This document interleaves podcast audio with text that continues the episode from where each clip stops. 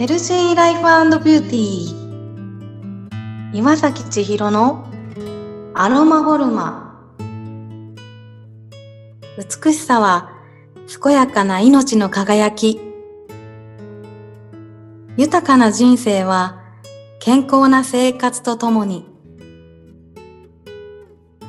皆さんいかがお過ごしでしょうか？あなたのパーソナルセラピスト岩崎千尋です。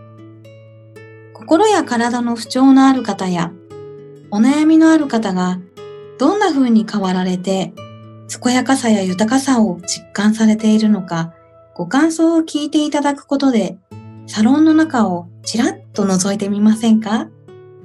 アロマボルマで行っている施術は医療行為ではありません。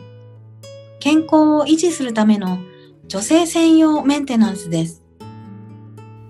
本日も前回に引き続き、K 様70代、アロマフォルマの施術によって感じたことをお話しくださいます。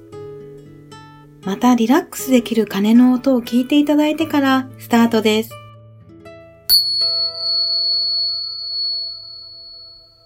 自分をやっぱり大事にしていくってことにこれはつながると思うんですよ。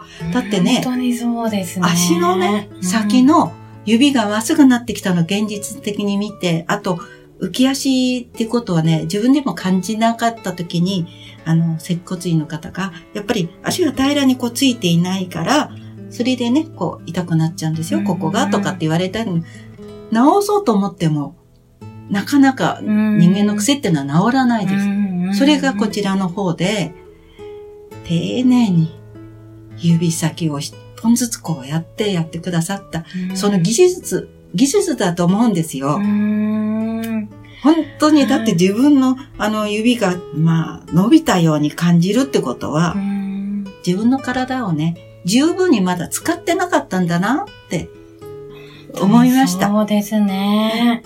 ですから今は、どの靴履いても、あの、この靴が悪いとかいいとかじゃなくって、自分の足がちゃんとね、そこに収まって歩けることの、あの、大事さっていうのが分かってきたので、あの、綺麗に歩けたら、孫と歩くのが楽しみです。ああ、よかったです。やっぱりいつまでもこう、おばあちゃん、うん、あの、綺麗だなとか、自慢のおばあちゃんっていたいですよね。ね、私そうなりたいなと思います。ご自分を大切にされている K 様だからこそ、それは伝えられるのかなっていうふうに思いますし、私自身も、ぱりそういうふうに年を重ねていきたいなっていう、素敵な、あのモデルさんというか、私の目標とする年の重ね方をされていらっしゃるので、私自身も年を重ねるっていうことが、あの、怖くないですよね。はいはい、うん。なので、この仕事をやらせていただいていて、喜びというか、もう、感謝っていうふうに言っていただきますけれども、私の方が逆に感謝で。いやー、でもね、自分の体が軽くなったり明るく見れるようになった時に、はい、その幸せ感っていうのは、何者にも変えられないですね。本当そう、そう思いました。事実。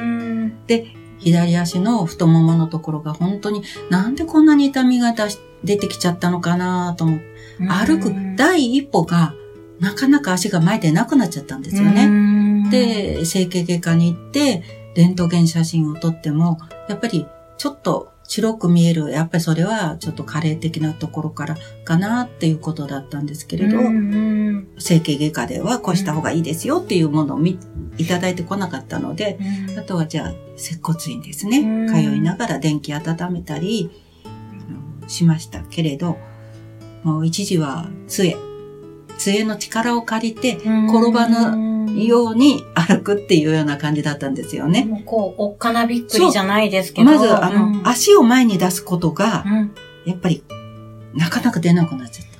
怖い。怖い。感じ。で、カクッという感じだったんです。で、一番困ったのは階段ですよね。階段登るとき。登るときはまだいいんですけど、下りの方がカクッと行きやすい。だから、自分がなってみて、年配の方々は階段で気をつけなさいっていうのがよくわかります。で、そういうことが実際に体験してみて、あ、これからはね、そう言って意味でも、あの、足元。どんなにやっぱり足元ね。だから足全部使わなくちゃいけない。で、こちら、岩崎様の来た時に、足の土踏まずのアーチのね、大切さ。だから、やっぱり足、足がね、大事ってことよくわかりました。そうなんですよね。もう、やっぱり大体、ほとんどの方が、足のアーチって崩れているんですよね。で、まあ私も含めてなんですけれど、なので私も、あの、ケアをしますけれど、足のアーチっていうのが、まあ、土台が崩れちゃってると、体がまっすぐ立たない。まあ、家で例えると、基礎が、そうですね、うまくなってないと家は崩れるので、それと同じでやっぱり体も崩れてきてしまって、逆に土台がずれてて踏ん張ろうとするので、そこから歪みが発生だと思います。してくるんですよね。で、施術をさせていただいて、その変化を感じてくださるっていうのは、うん、すごく素晴らしいなと思っていて、ご自身の体と向き合われる時間っていうのをとっていただいてるっていうのが、心身ともに豊かになっていただけるのかなっていう思いで、で、それだけ心身ともに豊かになってくださる方が増えれば、もうちょっと大きな話になっちゃいますけれど、犯罪だったりとか、そういうことも減ってくるんじゃないかなっていうふうに思っていて、体がだるいと、心も病んでしまいますし、もう疲れちゃいますし、で、人に当たってしまったりとかっていうのがあるので、ご自分を大事にされてるっていうのが、もう素敵なことだなと。ね、そうですね。やっぱり顔が、笑顔が多くなれば、うん、家の中も明るくなるし。そうですね。えー、もう家庭もうまくいきますよね。そう思います。まず自分からっていうか、家族の中のね、やっぱり一員として大事さっていうのがありますね。ですから、あの、年を重ねてきたから弱くなるのは当然ですけれど、そこをいかにね、やっぱりケアしていただいて、元気で家庭の中のね、輪がうまくいければ、本当にいいなと思っております。はい、早く大股でこう歩けるように。ああね、大股で。はい、そうですね。ね大事ですね、大股で。あの、ご飯、うん、ご飯とかでお腹いっぱいにするばっかりじゃなくて、うん、あの自分の体がね、健康の方に向かっていったら、心のごちそうをいただきました、ね。心の、ね、素敵な言葉、心のごちそう。ありがとうございます。ありがとうございます。ね、これはもう体験してみないといただけないものだと思います。確かにね、あの、私みたいに一回来ただけですごい体験が出ちゃう人と、何回も来ないと体験が出ない人もいるかもしれないけど、うん、そうですね、個人差はね、それはもう、岩崎様を信じて直してくださるっていうね、気持ちでやってくださってるのかわかるから、大事だなと思います。そう。私も一つの役目として、あの、主人の母をね、やっぱり無事に見送ってから自分の時間を作るのが、通なのかなと思ってたんですけど、それじゃもう、わかんない。自分の時間が、ね、年を取ってしまったら、せっかくやろうとした時に、もうできないじゃないですか。だからもう、私にも時間くださいっていうことで、はい。泣いちゃいますね。寝込んでたかもしれない。もう、見送ったらとてそうですそういうことなんですよね。時間はできました。うん、でも歩けなくなりました。うん、ということになっちゃうとね、もうだんだん、ベッドの上にいれば今度は認知症もなるかもしれないし、自分のためにかけられるあの、お金って使った方がいいんだよってこと。お金の金額言ったら、あら、高いわねって言っちゃう人もいるかもしれない。でも、それだけのこと、あの、手がかかってるんですよ。私そう思いますもん。自分で体験してみて、手がこれだけかかってるんだもの。うん私はお金には変えてられないなと。お金があるとかってんじゃないんですよ。これだけしてもらって時間を割いてくださって、丁寧に使ってくだ、あの、こう、やってくださってるから、やっぱりその真心がやってくださってるじゃない。商売だけじゃなくって、考えたら10円にも厳しかった自分があったのに、こうやってね、これが母にできなかったことが自分でできて、またあの世行ったら楽しくね、話できるから。ね。うん。そうと思います。ね、私もあのように行った時には一緒にお話に混ぜていただいて。またね、お会いできればと思いますよね。こういう楽しい話ができてて。そうですね。もう一ついいですか？はいはい。私ね、あの、ここに来る前も、あの、なんていうの、字、うん、字で悩んだこともあるんですよ。ええー、そうなんですね。それがここ来てから出ないの。すごい嬉しいですだからそれは今までほら話してなかったけど。うん、すごい。嬉しいです。体のケアしていただくようになってから、字と大変なことないなと。本当に嬉しいです、それは。ね。このままね、続けていったら、あの、あれ、調子はいいんだと思います。ああ、嬉しいです。うん、もう、そしてさらに綺麗になってちゃいますね。あれはね、うんうん、不思議だね。私も、ほら、あれも治った、これも治ったって言ったら、そんなんって言われるかもしれないから。そうそうそうなんですよね。でも、知らないうちに、そう言われてみると、ないわと。そうなんです知らないうちにっていうのが嬉しくて。幸せです。もうだからね、現実のご飯食べるかね、私はこういう方が満腹感嬉しいです。得られました。本当に。どんな高いね、料料理屋さんに連れて行ってもらっても。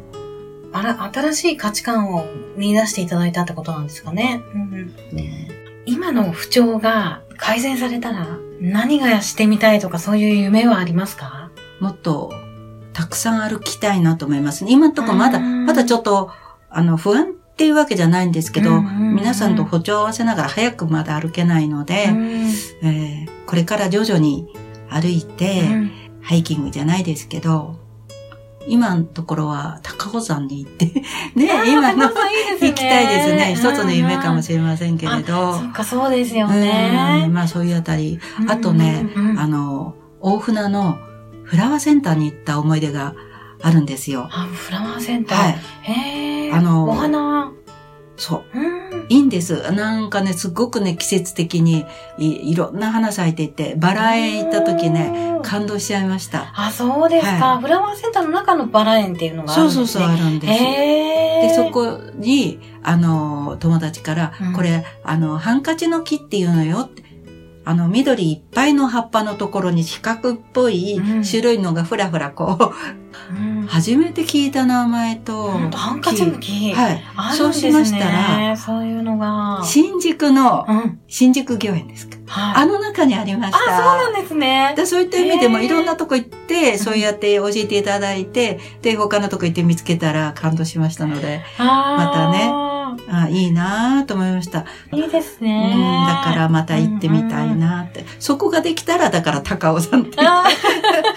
そうですね、うん。そういうようなことできるなと思いましたね。そうですよね。皆さんとお茶を合わせて楽しく。あ、そうそう。それがそうです。一人じゃね、楽しくないですので。そうですよね。やっぱりお友達を大切に家族ともまたね。でも、あの、家族で行かれないとか、そうやって、あの、同じような年代の人と行くのがまたそれも楽しみだと思うんですよね。そうですよね、うん、その夢というか、今の目標を叶えていただくために、はい、これからも治療ではないんですけれども、はい、私のできる限りのことを手当てさせていただけたらと思いますので、はい、これからもどうぞよろしくお願いいたします。こちらこそありがとうございました。どうもありがとうございます。いかがでしたか？また、皆様からのご感想、ご質問などもお待ちしております。本日も皆様にとって健やかな一日となりますように。あなたのパーソナルセラピスト、岩崎千尋でした。